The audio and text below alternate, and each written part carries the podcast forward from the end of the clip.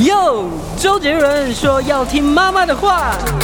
哎呦，阿母讲爱听老师的话。可是老师说，长大后要听老板的话。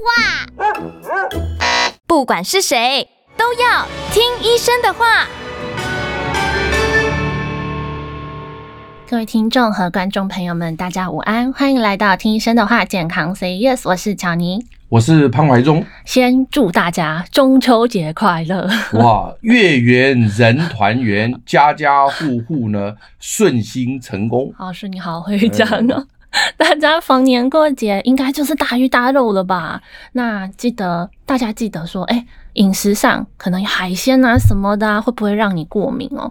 因为过敏就像八字不合，形成的原因是千奇百怪。那在食物啊、药物啊或者环境都存在着过敏源，所以有的人呢、啊、从小受到过敏之苦，但也有的人不曾过敏，突然就因为吃到某个食物或接接触到某个环境啊，就急性大爆发。像最近啊这个月，哎，素食连锁有那个熬龙虾堡。哦，对，那、欸、好像有哎，我看到了，对对对，有龙虾堡，对对对，对。但是有一个民众啊，他吃进了这个龙虾堡，就急性荨麻疹又呼吸困难。哦哟，对。那在日本呢，也有一个今年初才刚窜红的女团成员激励菜奶，就因为急性过敏，而且是休克。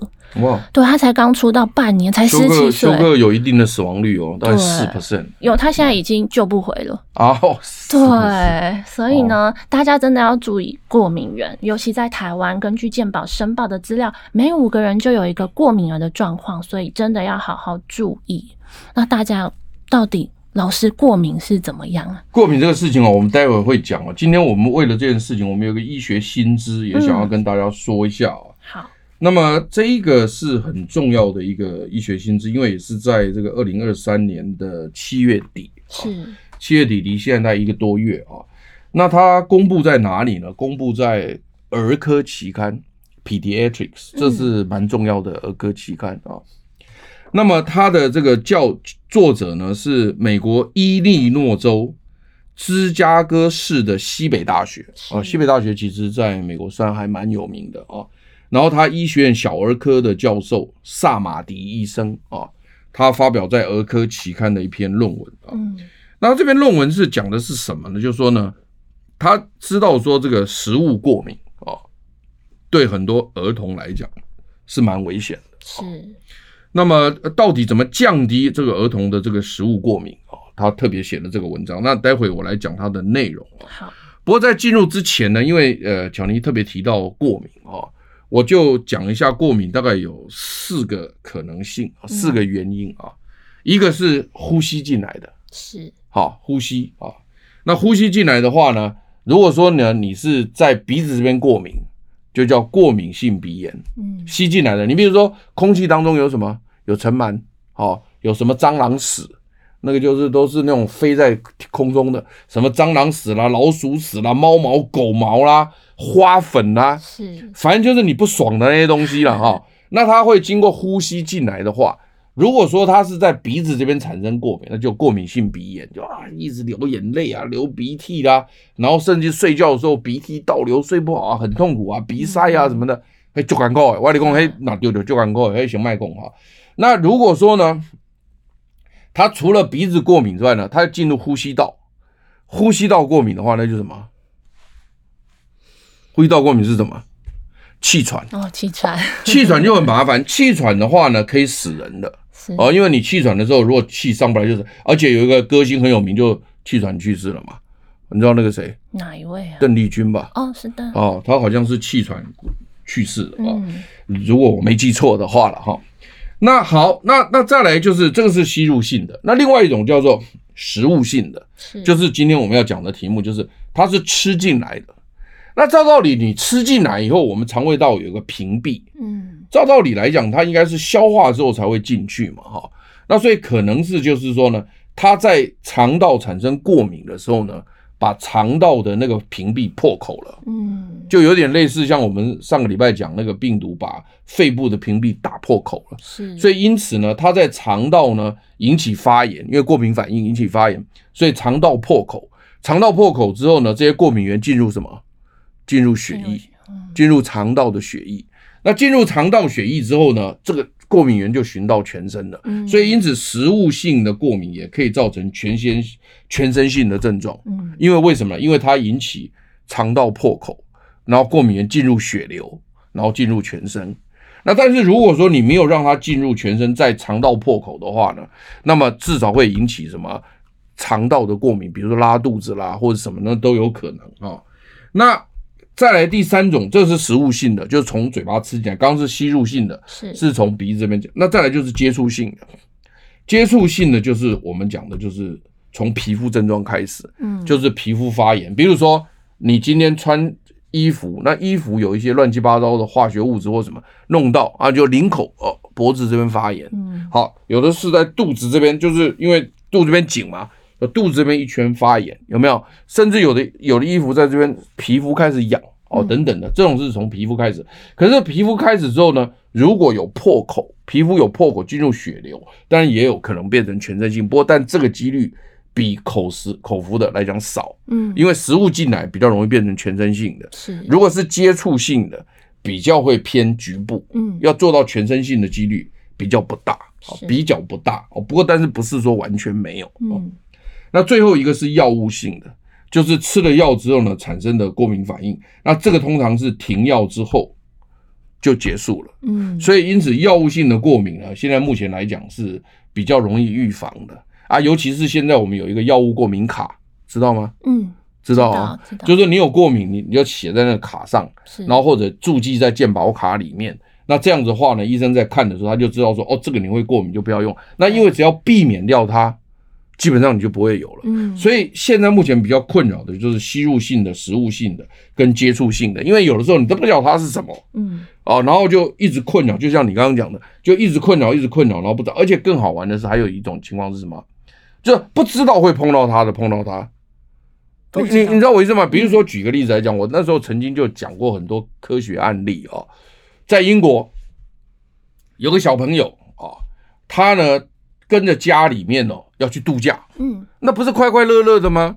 对不对？在机场肚子饿了，然后呢，他妈妈就说好，那我们就买个面包给你吃。那因为他知道他从小就花生过敏，嗯，好，所以因此呢，他们就看那个标示说哦有没有花生嘛，都没有，吃下去结果花生过敏，嗯，你就不知道为什么他明明标示没有，嗯，结果有。那这种东西是什么情况呢？就是说呢，他在生产过程当中啊。没有做区隔好。你比如说，我举个例子啊，我举个例子，假设元宵节，我们用那个有花生汤圆跟芝麻汤圆嘛。如果你有一个篓子，好，你现在是那个花生的那个东西下去滚，嗯，滚完之后呢，花生的元宵已经出来了，是，就用这个篓子不换，嗯，然后你就丢芝麻的进去，你也去滚，结果变成是芝麻的那个汤圆上面有微量的花生在里面。我这样有讲有没有道理？所以你在生产的过程当中，你说你这个是芝麻汤圆，可是你却没有告诉我说你这里面有残留花生在里面。嗯，生产线没有做，生产线没有做好，所以因此他那一天就在那个英国的机场买那个东西吃，那看是没有，就突然间就花生过敏。嗯，那花生过敏呢，它是怎样的？基本上像这种人身上都带有那种救命针啊，那那个救命针基本上是。只要这种过敏的人都要带着的，嗯，所以他们家也带着，结果没想到那个救命针打下去没有用，哦、一样死在飞机上，真的、哦，对，就那一次的话是在英国是头版头条，那。嗯所以，因此我就常常在讲说，如果一旦你小朋友产生了这种过敏症状的时候，就很麻烦，嗯，因为你有时候是不知道怎么回事。就像这个东西，你说他不知道吗？他明明就看了好几遍，对啊，说是没有花生，结果他就有花生。你说这个话，当然你可以求偿，但是人命都没了，求偿有什么用？对啊。然后另外就是说呢，他还带了那个救命针哦，没效哦。嗯，他不是说没带哦。你说如果说今天没带，你的怪你自己，他带了没效，所以你也不要以为说就是带了那个救命针就一定有效。因为当时我看到这则新闻，我也吓一跳。嗯，我真吓一跳呢。还有一个更更有趣的是，在美国，在美国是一位漂亮的女生啊，跟乔尼长得一样漂亮。谢谢老师啊。然后呢，是个名医，是个医生哦，嗯，三十几岁的名医哦，女性哦。然后呢，跟她的那个男朋友呢，在情人节的时候呢，就两个亲了个嘴，是结果你知道那个女的就死了啊？你知道为什么？致命之吻。你知道为什么？因为男人那男的吃了花生哦，亲嘴的时候把那花生给了那个女的医生，死掉。就但是后来。因为这个事情闹得很大，在美国闹得非常大。嗯，那就后来就是查的时候呢，就是说后来医生是没有办法判定说是因为花生造成过敏而死亡，这这个没有办法做出判定。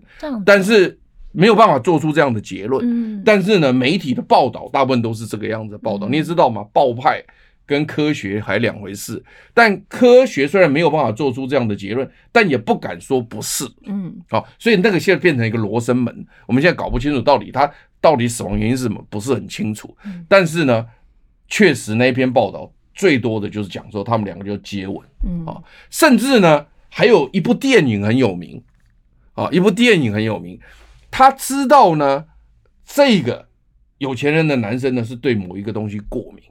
然后呢，他为了要干掉他，因为要夺夺他的财产，他把那个那个红酒杯先抹上那个过敏物质，你看不到。然后呢，倒了这个红酒以后，大家喝，让他死。嗯，你说这个东西可不可恶？可恶。所以，所以简单讲说，像这种所以食物中毒其实很麻烦。所以因此呢，如果说你们家里面有有个这种过敏了，我因为我们今天主要讲食物过敏，我们今天没有办法去讲吸入性过敏。接触性过敏或药物性过敏，嗯，那我们就先讲食物性过敏，因为每次题目太大了，那这个没关系嘛，健康 Say Yes 可以做个长长久久嘛，嗯啊，那我们就先今天就先讲食物性过敏，往后有机会我们再讲别的吸入性啊或接触性或者药物性的。好，那我们先休息一下进广告，待会就回来谈谈诶食物性的过敏的部分。想健康怎么这么难？想要健康一点都不难哦！现在就打开 YouTube，搜寻“爱健康”，看到红色的“爱健康”就是我们的频道哦。马上按下订阅，并且打开小铃铛，就能医疗保健资讯一把抓。想要健康生活，真的一点都不难，还等什么呢？爱健康的你，现在就打开 YouTube 订阅“爱健康”。欢迎回到听医生的话，健康 Say Yes 啊！刚刚提到了，诶，过敏。那过敏它引发的途径有吸入性、食物性、接触性和药物性。那老师今天选择了食物性过敏来跟我们谈谈。对，我选的食物性也不是我选的，是这位教授选的。是美国伊利伊利诺州芝加哥市西北大学小儿科。教授萨马迪，嗯啊，发布在儿科期刊，他讲食物，所以我就讲食物。好，那在在在美国呢，他这个啊食物过敏呢，影响多少的儿童呢？七点七趴，呃，北就呢，嗯，七点七趴就一百个大概有八个，这个蛮多的啦，七点七趴。然后呢，他们的食物过敏源，就是你这七点七趴的儿童呢，大概对什么过敏呢？花生排第一，嗯，花生，美国人花生排第一，有二点二的童儿童对花生过敏。你看七点七的儿童过敏，他二点二都被一个花生占光了，嗯，就占了将近三分之一，那算是很大宗了哦。二点二趴是对花生过敏哦。那潘老师就觉得说啊，这可能美国人哦，花生过敏较贼，二点二趴可能台湾人可能不叫贼哈。结果去查了以后呢，没有也不见得呢。二零一九年，联安诊所，哈，他因为他可能做健检的，所以他去调查台湾人食物过敏源的数据，哈，他第一名是鸡蛋，嗯，就是蛋白跟蛋清两个加在一起，蛋清比较多了，哈，就蛋白的部分大概是第一名，蛋黄是第二名，可是蛋。蛋白跟蛋黄都是蛋嘛，所以两个我都把它加在一起，第一名就是鸡蛋，嗯、所以所以你很难想象说对鸡蛋过敏的有这么多人。对啊，我每天在吃鸡蛋，我都没过敏。我也，你有没有过敏？没有。家慈有没有对鸡蛋过敏？有时候。家慈他说他有时候啊。所以加持这个过敏啊，加持是我们的气质啊。对，常听我们节目的就知道，他就坐三个人就中一个。对，他就最 他就坐坐在我对面，所以他知道。好，是那所以台湾人的话，就是鸡蛋是第一名，花生第二名，其实也没有差很多，嗯，也是蛮前面的哈。所以因此呢，如果说你们家里面有一个对这些食物过敏的话，大家都赔了出来蛋。嗯，为什么呢？因为就像我刚刚讲的啊，吃什么东西都要查清楚啊。你不仅是我跟你讲，你不仅是心理压力，就是因为你不知道什么时候会吃到压力，你可能还要带救命针，这都很麻烦。更重要的是呢，你整个经济状况也会受到影响。为什么呢？因为你你只要一发作就要开紧啊，对不对？而且吃东西后要想这个避这个避那个，你经济上面也有问题，所以心理经济上面的压力都蛮大的啊。所以因此呢，美国儿科医学会够大了吧？哈，美国儿科医学会呢，当时他们就在公元两千年的时候，就是在想说呢，在婴儿喂养指南，就是你你生那么小 baby，你要喂养他，对不对？他们在公元两千年的时候曾经建议，但这个建议现在没有了哈。曾经建议说呢，花生的引入要推迟到三岁以后，就是你小朋友生出来不是那都有教妈妈什么时候应该给那个母乳啊，然后什么时候给副食品啊，啊，你应该要学了了哈，差不多啊了 哈，好，然后呢就这样这样弄弄好，那什么时候要引入花生食品呢？当时因为花生过敏的人很多，其实美国、台湾也都不少，所以因此在两千年的时候呢，美国儿科医学会曾经在喂养指南里面讲说呢，花生的引入应该在三岁以后，但这个不要记哦，啊，听众朋友这不要记，因为这已经过时了，是，哦，所以你在查资料的时候呢，要切记要查年限，啊，你查两千年是这样写的，可两二零二三年不是这样写的，好，好，两千年是这样，可到了二零零八年，到了八年以后呢？这个美国人就觉得说，诶，没有证据支持说三岁以前吃花生就会过敏啊，所以因此他们说啊，是不是卖下笑了，不好意思，嗯，就不要写了哈。所以两千零八年呢，就就就就没写了，就不敢写说什么什么花生引入要三岁以后，那不写了。到了二零一五年呐、啊，大规模翻转。到了二零一五年的时候，就认为说啊啊，干脆了哈。早点给小孩吃是对的哦，反过来了哈。那他为什么在二零一五年的时候会这样的改变呢？原因他们做了一个实验啊，叫做呢，出生的婴儿呢喂食花生制品，及早喂食的一个大型临床试验，一个很大型的临床试验。那因为这个临床试验告诉大家说，及早喂它，反而过敏率会大幅度的下降。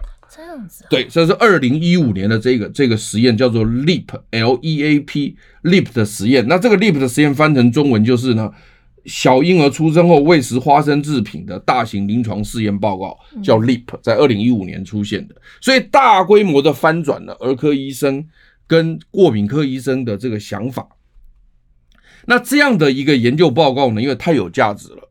所以就发表在了《新英格兰医学期刊》，这个也很有名的医学期刊，叫《New England Journal of Medicine》啊，非常有名的一个期刊。那所以因此呢，就大幅度改变大家的这个这个想法哦。那所以因此呢，美国国家卫生研究院够大了吧？美国的 NIH 下面设的一个过敏症及传染病预防研究所呢，就发布了一个官方的宣言啊，叫做 PPA 啊。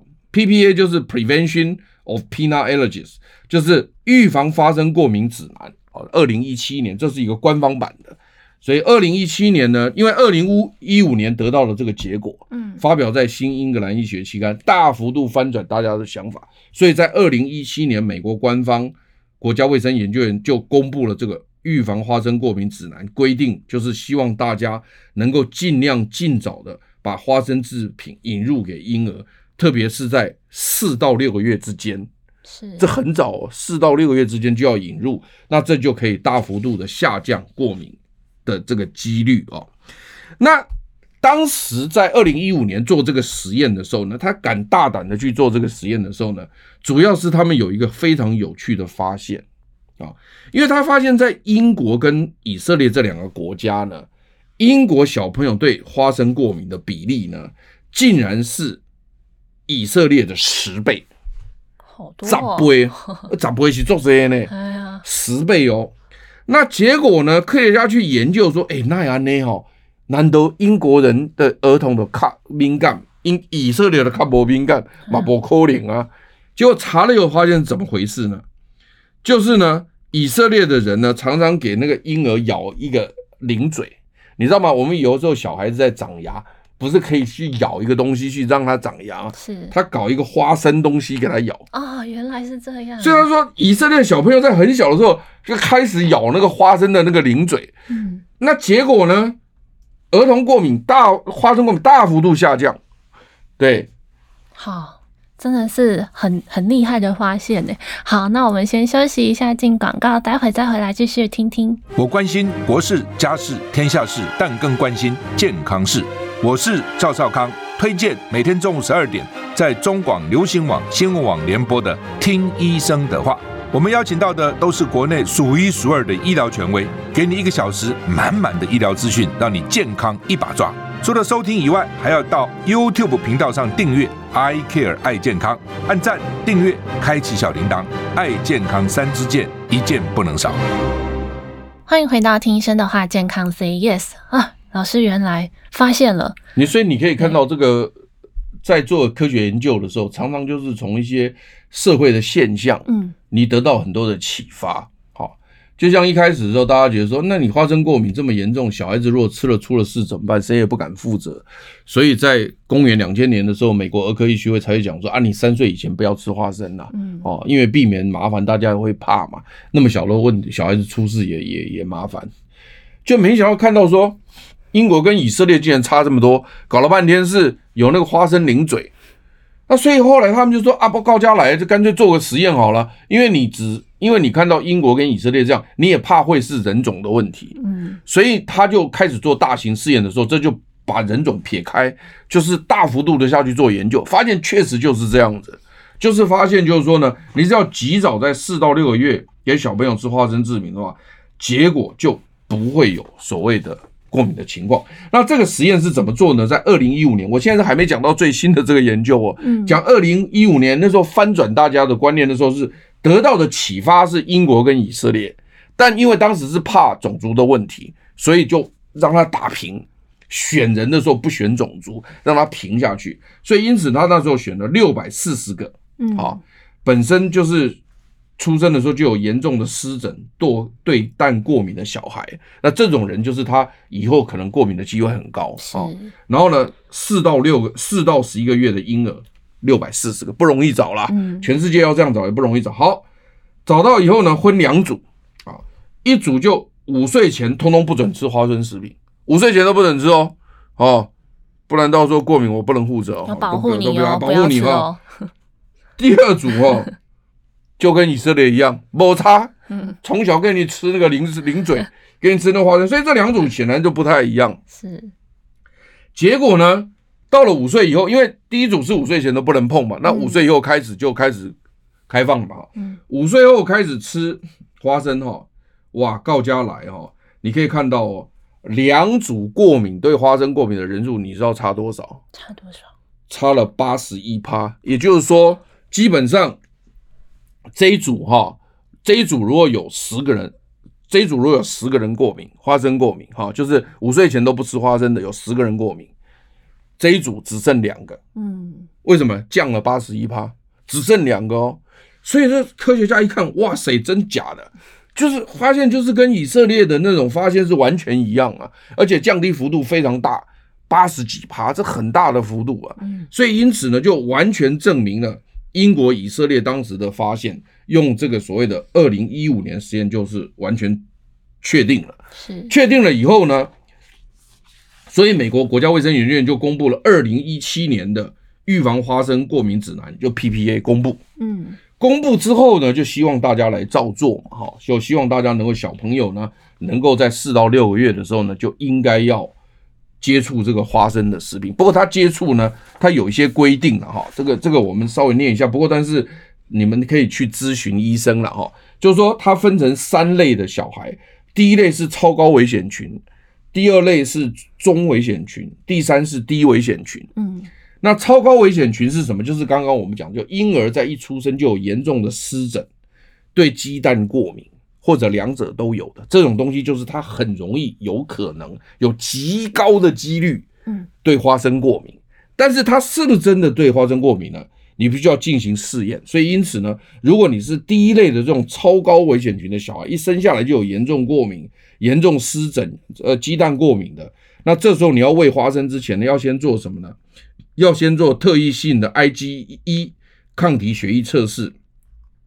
或者皮肤点刺过敏测试，或者食物激发测试等等的，要真正确定他对花生没有过敏的时候，你就要喂花生食品。嗯，这样听懂吗？懂。因为它已经很高危险性，所以你如果一下子就喂花生，它如果真的过敏，你就麻烦。是。所以你经过这些测试以后没有，那就可以使用花生制品，在四到六个月给它，结果它长大以后呢，就不会对花生过敏。嗯，这样听懂吗？懂。那如果是中危险群的，就是它只有轻度的湿疹，也没有鸡蛋过敏，也没有什么，那这就，就没有问题。嗯，你就直接引入了，就不必做任何的。所谓的测试就是给他吃那个花生零嘴就对了哈。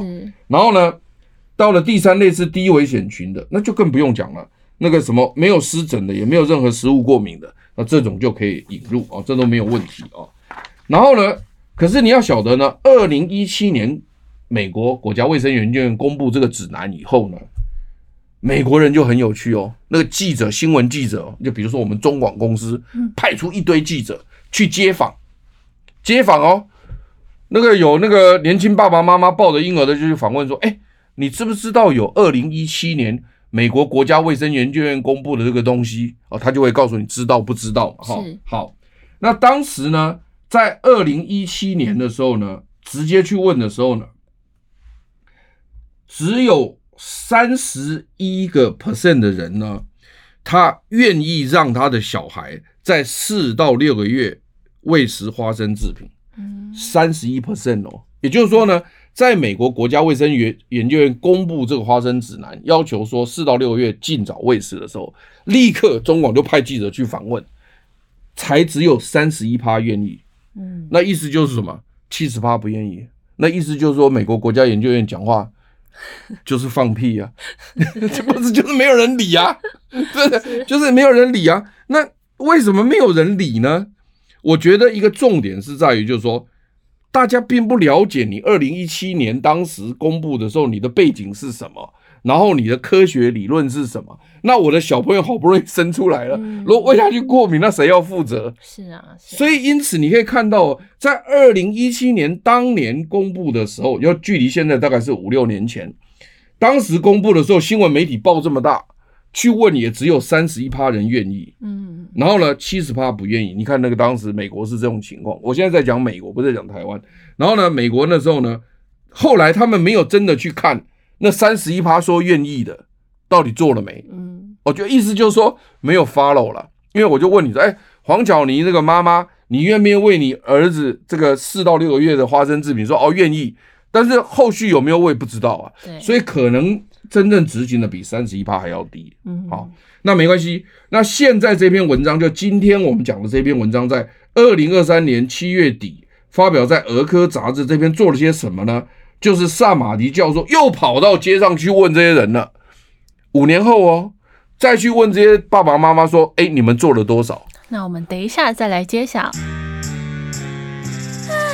想健康怎么这么难？想要健康一点都不难哦！现在就打开 YouTube，搜寻“爱健康”，看到红色的“爱健康”就是我们的频道哦。马上按下订阅，并且打开小铃铛，就能医疗保健资讯一把抓。想要健康生活，真的一点都不难，还等什么呢？爱健康的你，现在就打开 YouTube 订阅“爱健康”。欢迎回到听医生的话，健康 Say Yes。哎，老师，萨马迪医生再度采访，如何？对，那萨马迪医生他就很有趣，他说啊，二零一七年公布的东西，那当时只有三十一趴愿意，然后七十趴不愿意。嗯，那过了五六年，对不对？啊，应该差不多啊嘛，哈，该讲的嘛讲了，对不对？该了解都了解了嘛，对不对？那呃，现在的人搞不好教育程度也高了嘛，五六年的新一代的也都出来了，说不定现在去调查。说不定答案不一样啊，他就赶快就派了一大组人呢，就去调查。结果你知道呢，这次针对了三千多名的美国哈七个月大的儿童的父母来调查，啊，七个多月大的儿童，因为我调查这种人才有意思嘛，找了三千多人，这也不容易呢。哎，去调查三千多人，那也要问到手软呢。对啊，我看如果中广记者去这样问，可能半年都问不出来啊，可能要问一年的。好了，没关系，因为你要首先问他说，哎，你有没有小 baby？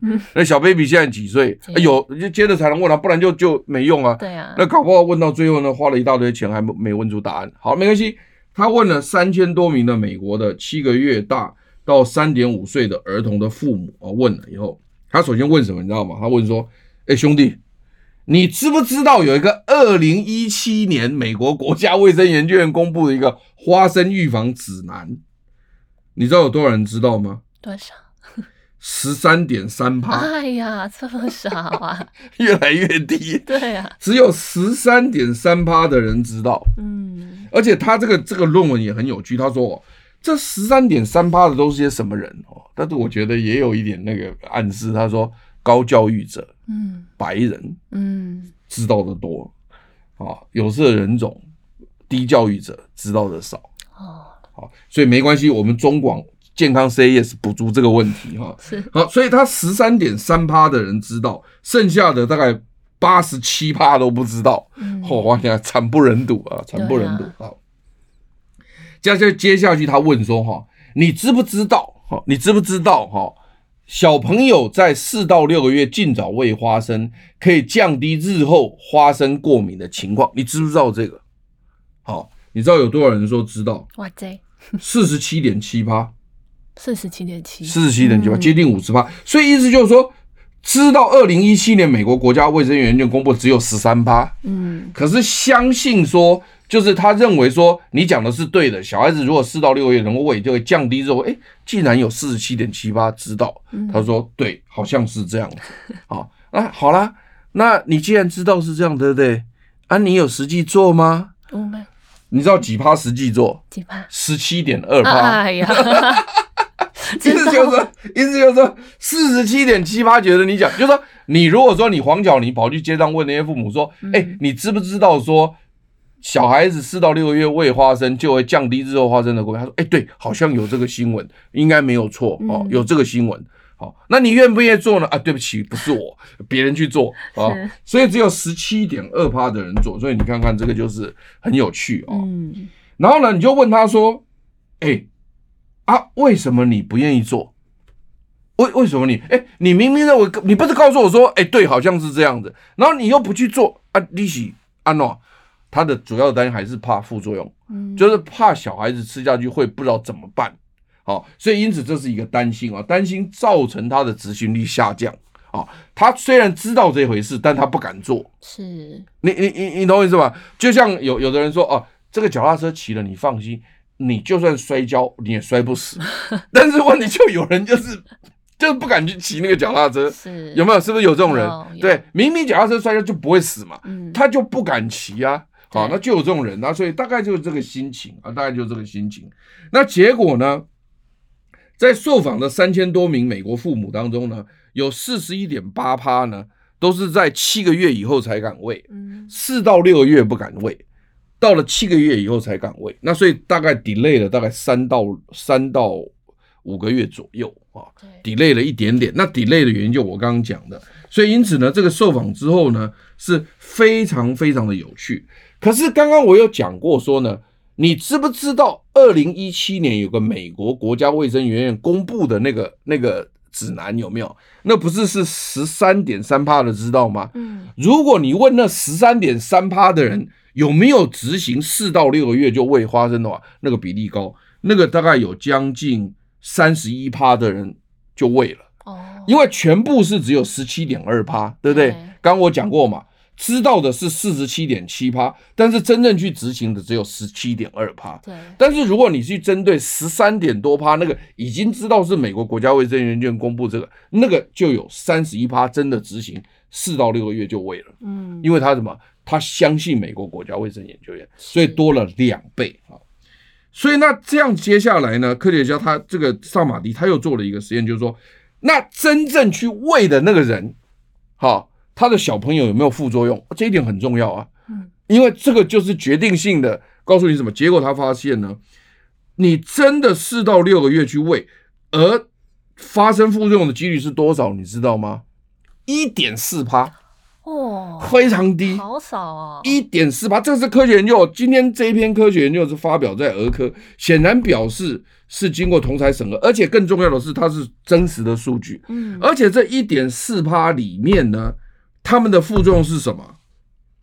皮疹呐、啊，轻微呕吐，就这样。那还没有什么大，没有什么大严重的，什么什么什么血压下降啦，什么休克啦，没有这种东西哦。大概就只有轻微皮疹。轻微呕吐，一点四趴。所以因此他这篇文章就告诉大家说，第一，美国国家卫生院在二零一七年公布的东西呢，没人理。对，没人理，十三点三趴知道。如果美国人知道的是十三点三趴，那我不晓得台湾人知道的有多少。是啊，乔尼，你说如果以我来讲就是零嘛，因为你也不知道。你没讲我不知啊，没人知道嘛。对啊，加持可能也不知道，所以所以你说美国人都只有十三点三趴知道，那遑论台湾。好，所以这第一个告诉我们说要加强宣导。嗯啊，待会我再讲说他要怎么做哈，因为他这篇文章就是从这个数据显示，你必须加强宣导。是。那第二个就是说呢，你知道了之后，你不敢去执行，为什么你不敢去执行？因为你怕副作用。嗯。那这个副作用呢，他们就后来就有问说，阿里修猛医生不？好，因为你自己不敢这样做，然后呢，你想说晚一点做，可是你又没有曾经有冲动。去问医生说：“哎、欸，是不是可以四到六个月就？因为医生一定全部都知道嘛。是啊。那所以因此呢，他就问他说：‘那你有问医生的比例有多少？’下个节目时段告诉我。老师，你卖关子哎。好啦，那我们先休息一下，进广告，待会再来回来听听。我关心国事、家事、天下事，但更关心健康事。我是赵少康。推荐每天中午十二点在中广流行网、新闻网联播的《听医生的话》，我们邀请到的都是国内数一数二的医疗权威，给你一个小时满满的医疗资讯，让你健康一把抓。除了收听以外，还要到 YouTube 频道上订阅 “I Care 爱健康”，按赞、订阅、开启小铃铛，爱健康三支箭，一件不能少。欢迎回到《听医生的话》，健康 Say Yes，老师该给我们解答了吧？对，结果他说呢。有三千多个家长里面呢，有五十七点八的家长曾经问过医护人员。嗯，好，到到底到底是问医生或护士，我不知道。他反正就是说，医护人员有问第一线的有五十七点八 percent。是，好，所以因此呢，如果你担心你担心副作用的产生，或者不知道什么时候喂养，那你又不知道二零一七年这样的这个结果的话，那你应该就去问医生。所以五十七点八趴的人曾经有问过。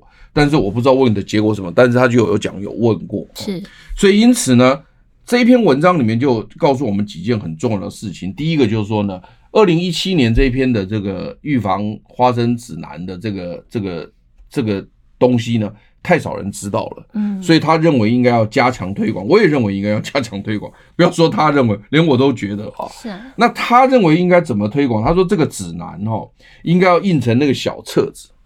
印成那个卫教单张，啊，发在哪里呢？发在社区中心，发在日托中心，有没有？那个小朋友不翻到日托中心，那就是什么妇幼营养营养补充资料什么，要在很多地方发。是，他说你如果没有这样发的话呢，没有人会知道。所以因此呢，二二零一七年这个指南如果要让大家知道的话，显然台湾卫福部可能也要拜托这个儿科医生，因为。我们讲的都不算，可能要儿科医生，那么儿科医学会确定以后，用那个卫教单张发在那个各个区域，让尤其是父母哈，他要当妈妈的时候，他怀孕的时候，他就会读这些书，甚至生下来的时候，他就会读。嗯，所以在那些妇幼的一些补充营养资料里面要宣导，你大家才会知道。所以因此他说，这第一件事情应该要这样做。好，那第二件事情，他认为说呢？这些家长如果不懂的话，他一定会去问医护人员。哦，那这个这个这个教授呢？哦，这个这个萨马迪教授呢？嗯，那他曾经也也做过，在几年前曾经有做过医护人员的调查。今天我们没有讲。哦，那医护人员基本上都没有问题，他们本来涉猎的都很丰富，没有问题。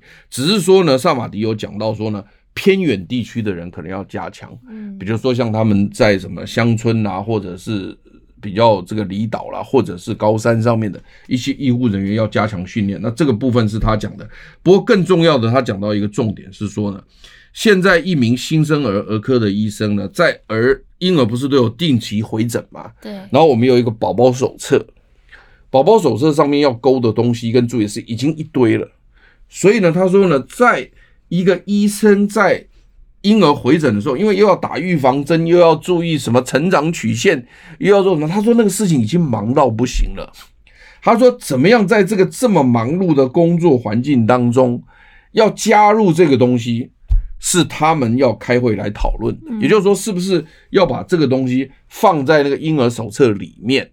那当然就是你就会看到了嘛。是，好。那如果放在那里面，那这时候呢，就等于是说呢，那医疗人员就是告诉你说，如果是这样的话，你应该尽早引入花生制品或什么。那甚至包括其他食物过敏的，是不是应该要这样？我不知道，因为我现在目前首先看到只有花生预防的这个东西。那至于你说像鸡蛋的或什么的，他们是不是还有别的方式？那因为可是。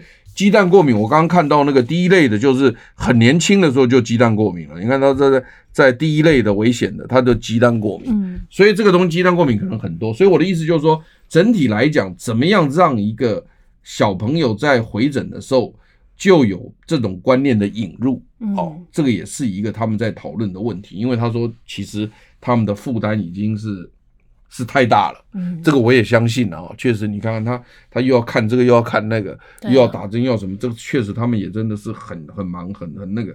那是不是有旁边的呃医护人员做一个这个这个呃，我记得好像坐在那个那个候诊室间前面有个电视嘛，不是？嗯，有的时候他们会把那个卫教放在电视里面。哦，有有有，你你你知道我意思吧？有。所以就是说怎么样？就是说他们要想出一个方式来。就怎么样让你能够及早知道这件事情，然后来来来做。那这样的话呢，如果这几个方法都能够做到的话呢，那他们认为花生过敏的比例可以大幅度下降。因为像刚刚我一开始就讲到说，他们有二点二 percent 的人是有这个花生过敏的。嗯，那如果说。以刚刚讲说，如果及早引入这个花生食品，可以降低百分之八十一 percent 的话，那不得了，那很多人呢、欸。对呀，对呀，所以我的意思就是说，从这篇文章里面，我今天就引用，因为你刚刚一开始是讲这个所谓的过敏嘛，哈，嗯，所以我就说，哎，今天用这一则医学新知，哦，刚好是这个这个这个，呃，跟这个儿童食物过敏，特别是讲到花生的有关系，我就把它提出来跟大家讨论一下，对，嗯。那老师有有有的长辈会有个流传说，哎、欸，小孩子轻微过敏不会有事啊。那长大就是小孩子小的时候轻微过敏没关系，长大之后就不会了。有这样子，就过敏到底是一个什么样子的情况啊？又或者是小时候不会，那长大就突然出现？不，他这个他这个免疫系统啊，嗯，事实上是一直有在变化，没有错。嗯，那其实，在我们这个台湾人的习俗当中。常常讲到说，人类的免疫系统会改变呢，啊，最常见的就是妇女什么产后的保养，好，有的人讲说呢，这个妇女产后如果没有保养好哦，就会落下一辈子的病根，嗯，啊，那甚至就是说呢，你这个产后如果保养好的话呢，呃，就可以把这个体质改过来，这是真的吗？呃，所以显然看起来呢，这个妇女生小孩这件事情对妇女身体的影响是很大。嗯，然后呢，然后呢，她这个呃，如果是照顾不好，确实啊，确实是是是有这样的一个现象。所以因此，我们认为说呢，妇女同胞在产后啊，在怀孕期间的这些营养照护啦，还有这个这个这个身体的照顾是非常重要的。确实是我们是确实有看过。这个他的免疫系统可以大幅度的改变，嗯，这这是有有可能啊，我我认为非常有可能啊，是，这是第一个啊。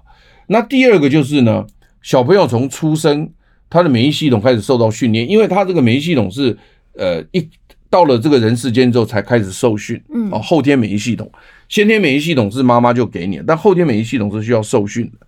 所以在受训的过程当中，它就会一直改变，一直改变，一直改变。所以这一次我们提到的这个所谓的为什么呃这个花生食品尽早介入的原因，就是因为小朋友在免疫系统还没有完全成熟的时候呢，它的可塑性很大，嗯，可教育性也很大。所以在这时候引入的时候呢，它就比较不容易在日后产生过敏的现象。所以因此呢，从小孩到成人过程当中，确实免疫系统。有产生一些改变，嗯，对。好，那今天的节目就进行到这里，希望大家有一个愉快的中秋佳节，一起向健康 say yes，我们下周再会。